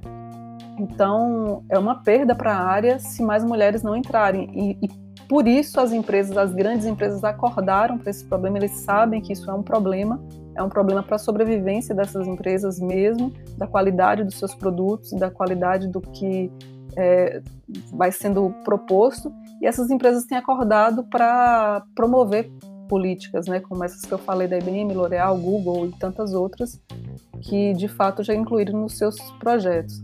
Eu acho muito interessante que a política pública entre também com as agências de fomento também estimulando isso de uma forma mais efetiva. E tem coisas simples também que a gente pode fazer. Eu li um artigo outro dia que eu achei muito interessante, que fala sobre a forma como a gente se refere, como a gente cita os artigos ou como a gente cita as mulheres. E que às vezes a linguagem que a gente usa também ajuda a, a afastar ou aproximar as mulheres. Né? Tudo é tão sutil, às vezes tem, tem coisas que são sutis. O uso do, do artigo masculino, por exemplo, como um elemento de, de identificação, é, já mostra é, como a gente poderia fazer mudanças no nosso pequeno núcleo, né? Trazendo de volta esse poder, começando com a forma como a gente se comunica. Então, são diversas políticas que a gente pode fazer em vários níveis, e o que eu conclamo realmente, assim, um apelo mesmo para todo mundo, é que a gente perceba que o poder está na gente e que qualquer política começa no indivíduo. Então, que a gente traga para nós também a responsabilidade de mudança e que nós sejamos esse elemento de transformação que a gente quer, que a gente seja a mudança que a gente quer ver no mundo, né? Que as nossas ações, que os nossos pensamentos sejam coerentes, que a gente tenha um discurso, mas que a nossa ação seja coerente com esse discurso também e que a gente busque apoio, porque sozinhos isso é uma, uma força do feminino, né? A liderança feminina ela não é uma liderança individualista. Isso é muito importante também para a área de computação, que durante muito tempo foi vista como uma área individual, individualista, onde era um computador e um programador sozinhos, isolados num quarto, mudando o mundo. Isso não é mais verdade. Uma pessoa sozinha em um computador não muda mais o mundo. É preciso uma equipe, é preciso um coletivo trabalhando junto, né? E essa é a força do feminino, é a força do coletivo. Então, se você se sente sozinha, não se isole mais. Busca companhia, busca apoio, busca ajuda. Então, nesse programa aqui tem várias iniciativas, várias meninas super engajadas na sua, na sua área. E eu, como professora, novamente abro as portas do departamento, abro as portas do colegiado e digo: estamos aí, a gente existe e você pode pedir ajuda e você pode buscar essa ajuda também porque sem companhia também a gente não caminha, a gente sozinho pode ir mais rápido, mas a gente não vai muito longe. Para ir mais longe a gente tem que ir junto, né? Então que a gente possa se unir mesmo e, e buscar esse, essas companhias, esses espaços de colaboração. Muito obrigada, Evaninha. Novamente, é um prazer ter você no DCC, tão perto da gente, tão perto de todos os alunos que estão lá é, eu concordo 200% com fazer uma mudança na base, né? Nos brinquedos que digamos ser de menina e de menino. E também concordo com a relação de comunidade. Eu acredito que quanto mais perto da comunidade, mais perto você está de alcançar seus objetivos. E eu queria fazer um comentário sobre da minha parte da história que meu primeiro contato com programação foi aos 20 anos. E aos 20 anos eu fiz um mini curso de C++ e foi ali que eu encontrei o que eu queria fazer pro resto da minha vida. Então, realmente esse atraso não é muito bom. E eu gostaria de agradecer a presença de todas vocês. Vocês foram fenomenais, é incrível ver tudo que vocês estão fazendo. Eu espero ter muito mais contato com vocês em breve eu queria me despedir para quem está ouvindo esse podcast e até a próxima sexta. As meninas que quiserem repetir as redes sociais e como as pessoas podem encontrar vocês. Agradecer mais uma vez pelo convite e assim foi muito bom ouvir todas as falas aqui de vocês. Aprendi muito, muitos bons insights aí a, a fala final de Vaninha. E assim, para quem está nos ouvindo, né? Queria só dizer que é importante mesmo representatividade, é importante a gente falar e discutir sobre o assunto para que a gente não perpetue desigualdades e não apenas desigualdades de gênero. E essa discussão ela é importante para todos, principalmente os profissionais de, da área de tecnologia, né? Mas por quê? Porque quem faz tecnologia, a tecnologia é para pessoas e é feita para pessoas. Então, nada melhor do que ter um ambiente heterogêneo onde a gente possa ter diversidade de opiniões e a gente vai ter produtos cada vez mais inclusivos. Então, falar sobre esse assunto é mais do que necessário. E assim, para as meninas que quiserem conhecer a área, né, da computação, nas suas diversas vertentes, assim, as membros do Meninas Digitais estão assim super disponíveis para compartilhar experiências É, inclusive, a gente vai lançar essa semana ainda um vídeo onde a gente cinco mulheres compartilham as suas experiências e trajetórias na área de computação. É um vídeo da série Meninas Dialogam, que é um dos projetos da gente. É, também a gente, no dia 25 de julho, a gente vai realizar uma live com uma membra lá do, do iníciozinho do Minas Digitais, que é a Rosemary Teixeira. Ela atualmente trabalha na ThoughtWorks em São Paulo e ela vai compartilhar um pouco da experiência dela como programadora.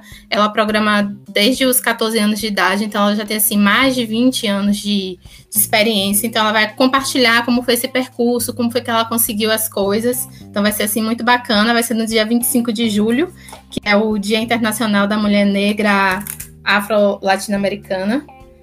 Benha. Então, dia 25 de julho, às 17 horas.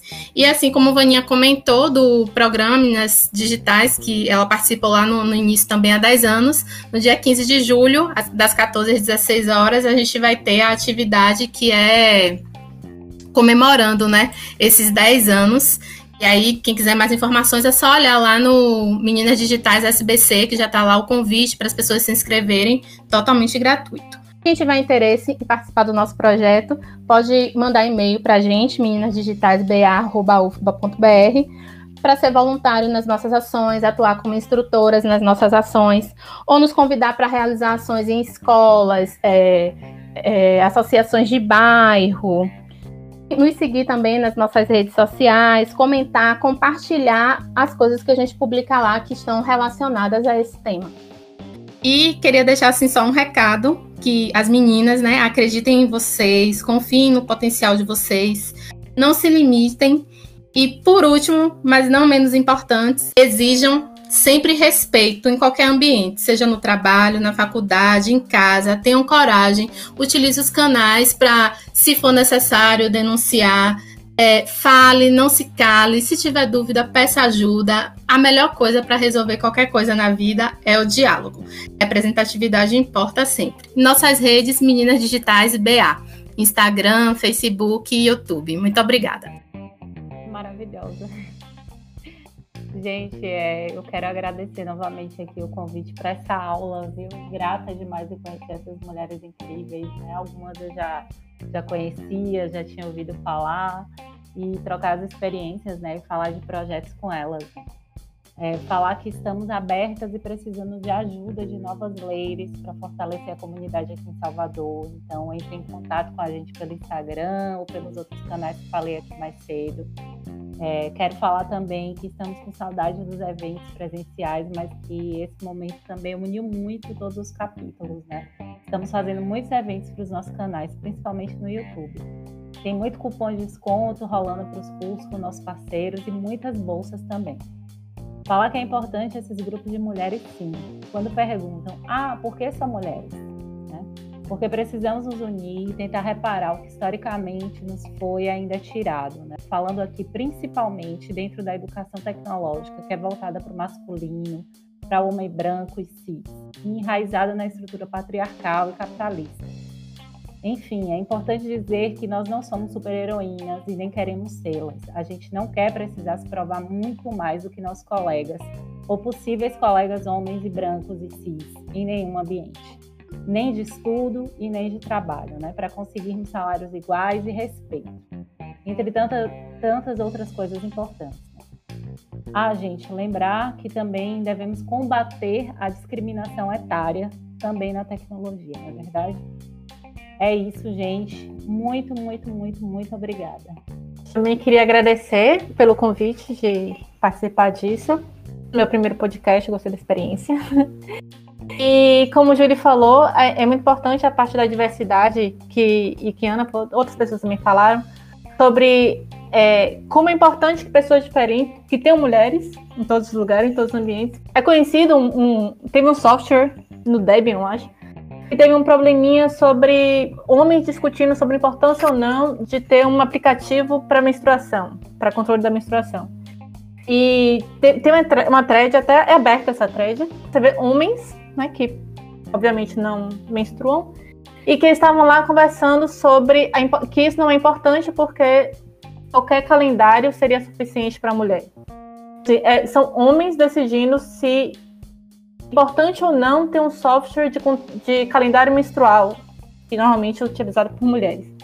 Então, assim, aí você vê como é importante ter uma visão feminina da coisa. Porque enquanto, se só tiverem os homens decidindo, por exemplo, quais são softwares que entram na distribuição, que tipo de coisa vai ser pensada quando for fazer no produto, a gente perde muita gente. A gente perde a opinião que vai servir para mulheres. E que, então, tem que ter mulheres em todos os ambientes, né? Não só em computação, em todas as áreas, mas assim, como a gente está falando sobre a representatividade na tecnologia, então, assim, os grupos têm que ter mulheres para que tenham a visão da mulher sobre as coisas. E a gente vai conseguir muito mais com isso em relação a várias coisas. E como Ana comentou sobre a confiança que as mulheres têm na, na hora de mandar um currículo, por exemplo, eu já ouvi falar sobre isso também e eu posso falar também por mim. É normal olhar uma, uma lista de requisitos e falar que, nossa, é claro que eu não vou submeter isso aí. Mas que o homem, se ele tiver dois daqueles 20 requisitos, ele já vai se sentir confiante e vai enviar. E como as mulheres, a gente é sempre cobrada muito mais. E às vezes a gente é cobrado por nós mesmos, né? A gente fica achando que a gente tem que dar mais do que. para ser valorizado o mesmo tanto que, que um homem. E que a gente tem que tentar se controlar, controlar isso, né? Tentar não pensar assim. Tentar ter mais autoconfiança e também, como o Fabi falou, sobre os grupos, né? É, tanto esse como tem Ladies UX, tem o Pai Ladies. A gente tem muitos grupos, tem o Meninos Digitais, a gente tem muitos grupos aqui. E o ideal é que todos se ajudem. Inclusive, a gente já fez eventos que, que as pessoas se misturam, né? Tipo, a gente não é que seja Pai Ladies, que é para Python, Rails Girls, que é para Rails. Mas a ideia é que, por trás de todos esses projetos, que a gente quer incentivar que mulheres fiquem na área. Então, que sempre é bom a gente fortalecer né, nossas, os nossos eventos e um fortalecer o outro e as nossas conexões, porque o objetivo é, é bem parecido, que é mulheres é, se sentindo preparadas e se sentindo incluídas no mundo da tecnologia. Quem quiser colaborar com as Girls, de alguma forma, Pode enviar e-mail para resgirlsssa.gmail.com. Tem o, o Twitter, ResGirlsSSA, e o Instagram, Resgirls Salvador. O Instagram não é muito atualizado. A gente começou, na verdade, a abrir, fazer ano passado, mas a gente não teve braço suficiente para fazer tudo. Inclusive, Caio, hum, da InfoJúnior, ajudou a gente, mas a gente precisava ter feito mais coisas. Mas a gente sempre está se alguém quiser até ajudar isso, a gente vai ficar muito feliz. A gente tem muita coisa para ser divulgada e que a gente não divulgou. E obrigada por, pelo convite, pela participação. Gostaria de conhecer todo mundo. Tem, algumas pessoas eu não conhecia, algumas pessoas já tinham ouvido falar, mas não, nunca tinha ouvido a voz. E foi muito bom participar disso aqui com vocês. Obrigada. Foi um prazer estar aqui com esse grupo maravilhoso de mulheres. Eu vejo que Quanto mais a gente dialoga sobre isso, mais a gente evolui dentro de uma discussão que é tão profunda. Quem quiser entrar em contato com Paileiros, a gente tem as mais diversas redes sociais, e-mail salvador.paileiros.com, Instagram é paileiros.ssa, Facebook é Paileiros Salvador. E quem quiser entrar em contato, quem quiser contribuir, trazer alguma proposta de exercício que a gente possa fazer, de grupo de estudo, a gente está sempre aberta para ouvir, para poder construir isso coletivamente. E eu acho que é sempre importante a gente se lembrar que não é necessário a gente se moldar ou se modificar para poder pertencer a determinado ambiente que não quer que a gente esteja ali. Então, é uma, um conselho não solicitado, mas que eu vou dar mesmo para todas as mulheres, é que a partir do momento em que você está num espaço que te parece tóxico, num espaço em que você não se sente confortável com o que está tá acontecendo, um espaço em que você não está é, se sentindo inserida ali, não é o seu papel como indivíduo mudar aquele espaço. Você pode fazer isso se você quiser, se você sentir vontade, mas você tem que também pensar em você se preservar, preservar a sua saúde mental, preservar a sua, a sua saúde física também, porque a gente já carrega muito muito peso por ser mulher nesses espaços, por escolher a carreira que a gente escolhe, pelo, os trabalhos domésticos que são designados então a gente já tem muito peso. Quando a gente coloca mais esse peso de eu tenho que estar nesse espaço, de eu tenho que lutar por isso, a gente às vezes desaba. E tá tudo bem quando a gente não consegue aguentar esse peso. E é para isso que a gente tem as comunidades, para isso que a gente tem